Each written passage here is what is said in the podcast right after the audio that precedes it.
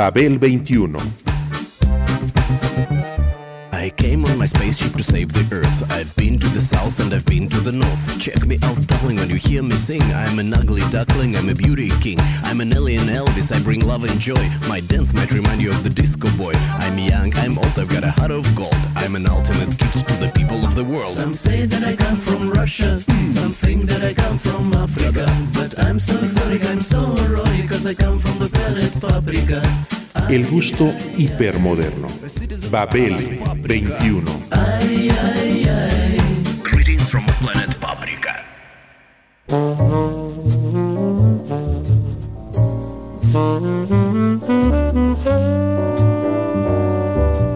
Cuando Sonny Rollins y Coleman Hawkins Hawk se conocieron, el sax de Rollins derrochó emoción. El de Hawkins, vida. Vida, vida. La que le quedaba.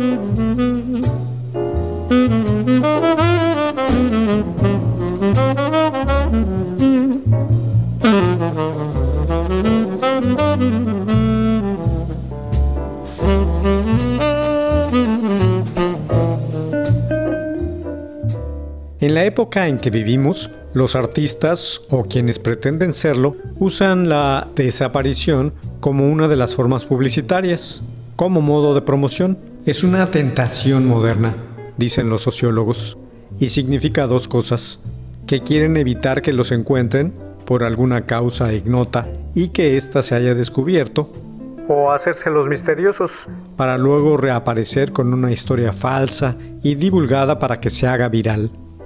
Siempre hay que desconfiar de aquellos que anuncian por los medios su mutis o retiro.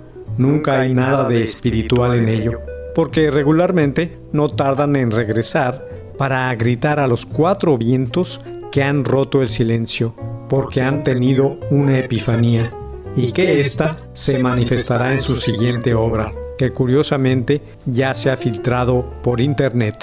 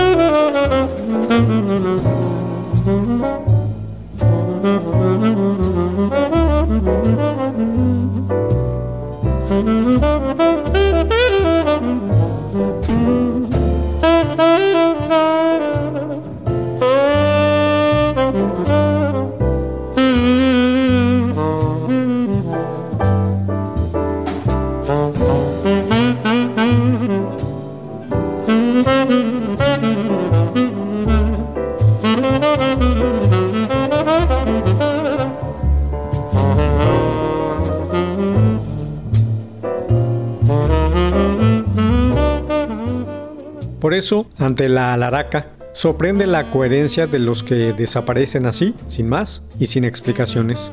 Pero eso sucedía en el pasado, que como se sabe es otra dimensión, un país extraño. Fue el caso del saxofonista Coleman Hawkins, conocido como Hawk, que obtuvo el reconocimiento de todos sus colegas del medio cuando éste importaba, y que con los años se ganó un lugar en las antologías de su generación al lado de otro gigante del jazz como Ben Webster. Ambos vivieron en el mismo Parnaso jazzístico, repartido históricamente entre Chicago, Kansas City y Nueva York, cuando otros apenas se empeñaban en escalar hacia él. Sus estilos se convirtieron en un mito, sus batallas y desafíos en escena en legendarios y en un hito para los músicos más jóvenes.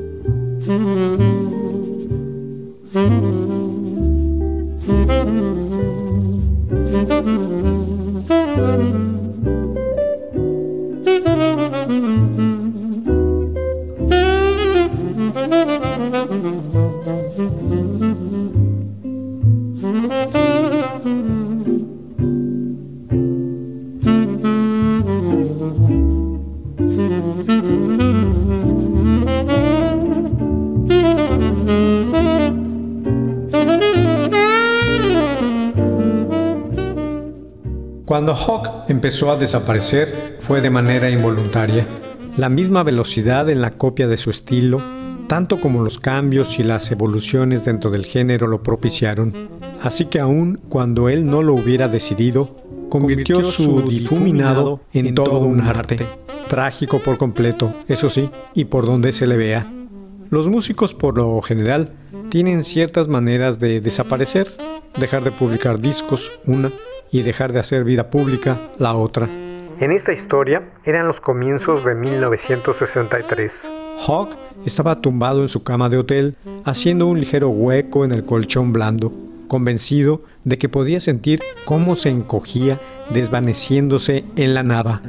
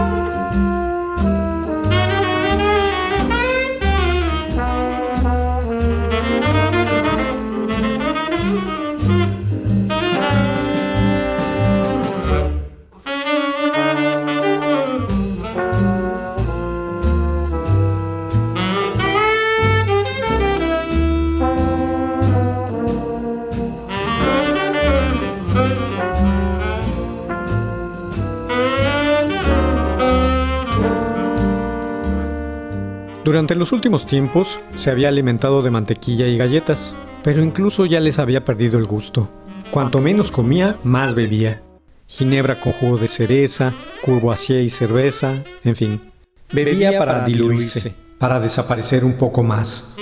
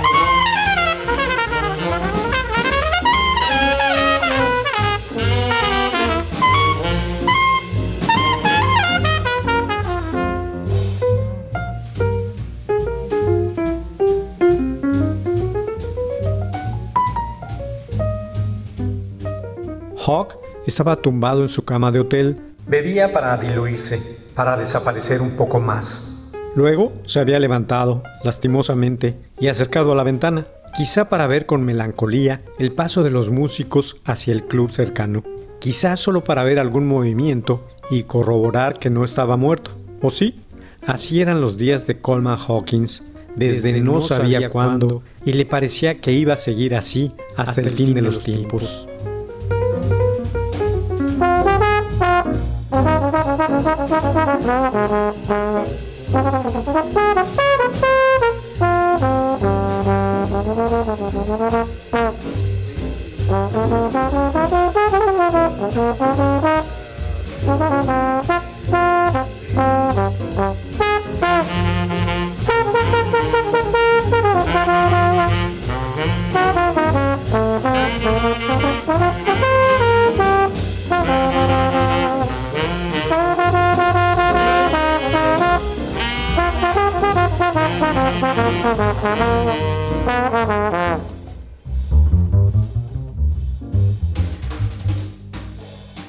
y le parecía que iba a seguir así hasta el fin de los tiempos.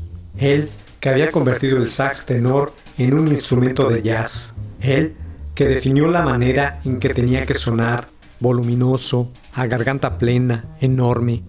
O sonaba como él o no sonaba a nada.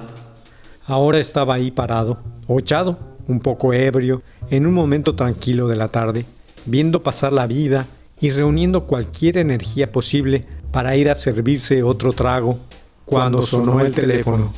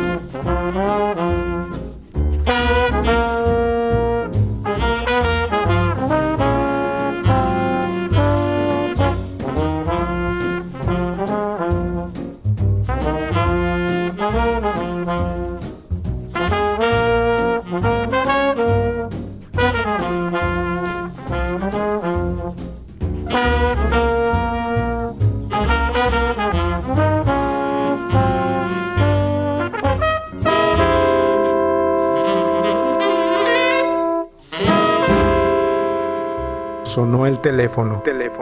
Eran los comienzos de 1963.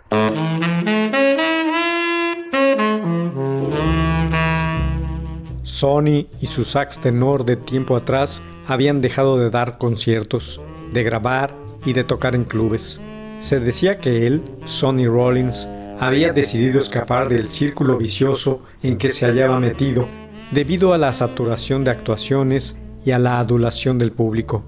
Unos años antes había alcanzado una gran madurez musical.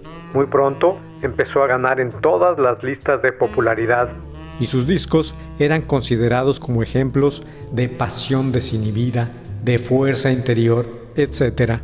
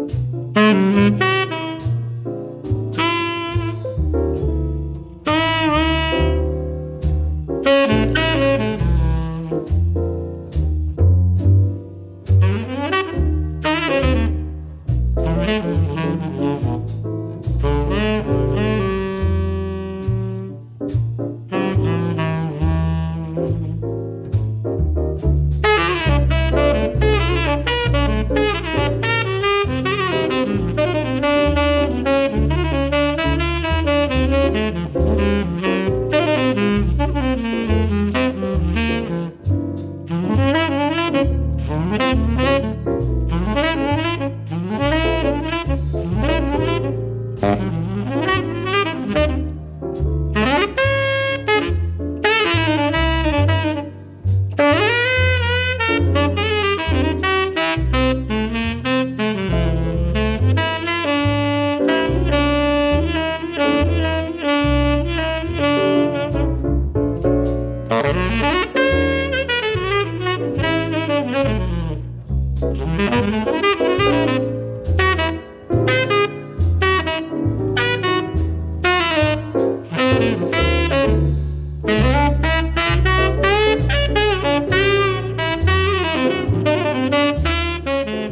Era 1963 y el jazz moderno ya no se enfrentaba con el problema del descubrimiento y la elaboración de su lenguaje básico, sino con la necesidad de establecer algún tipo de síntesis dentro del idioma y con la de ordenar su material. En ese preciso instante se encontraba Rollins con respecto a su instrumento, a, su, estilo. Fue cuando decidió volver a tocar, reencontrarse con sus raíces, con sus ídolos, tomó el teléfono y llamó a Hawk.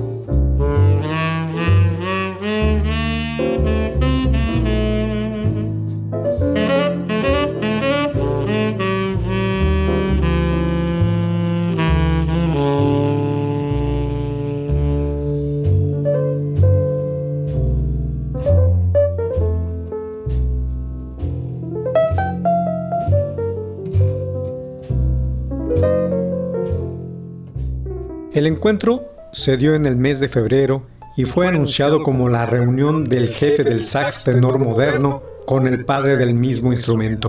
Los resultados, a pesar de la baja forma de Hawk y los problemas existenciales de Rollins, fueron excelentes.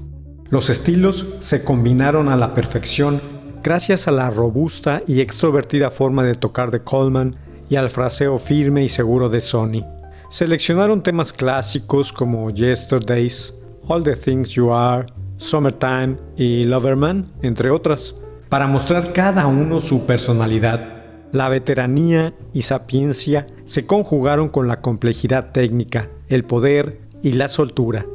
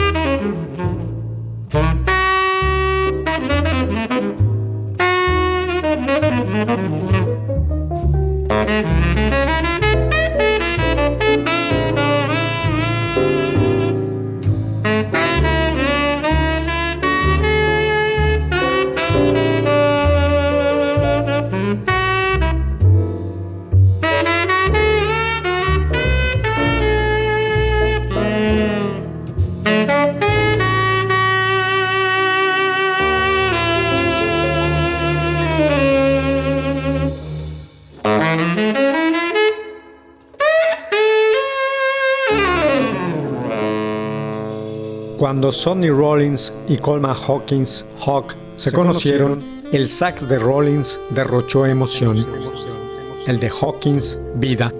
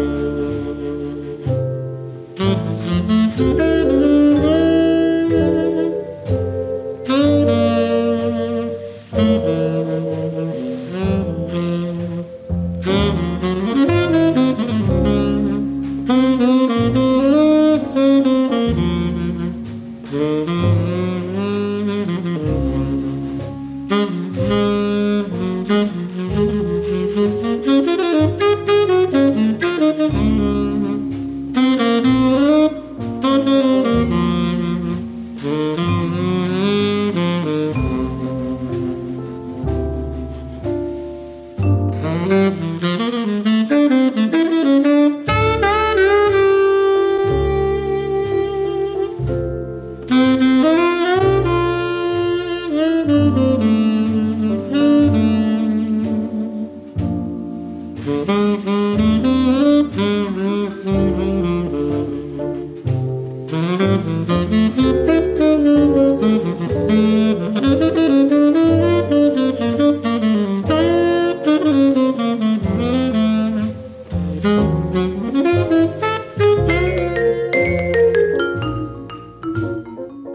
Sax de Rollins derrochó emoción, desde las notas graves, parecidas a las de un cello, hasta los atrevidos gritos del registro agudo. Hawkins derrochó vida, la que le quedaba. Era 1963 cuando Sonny y Hawk se conocieron, cuando Rollins comenzó a convertirse en maestro de su material, cuando Hawkins comenzó a transformarse en tradición. El momento quedó grabado en el disco Sonny Meets Hawk de 1999.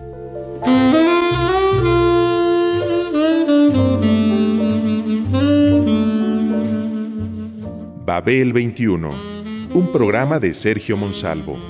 Producción a cargo de Pita Cortés, Roberto Hernández y Hugo Enrique Sánchez.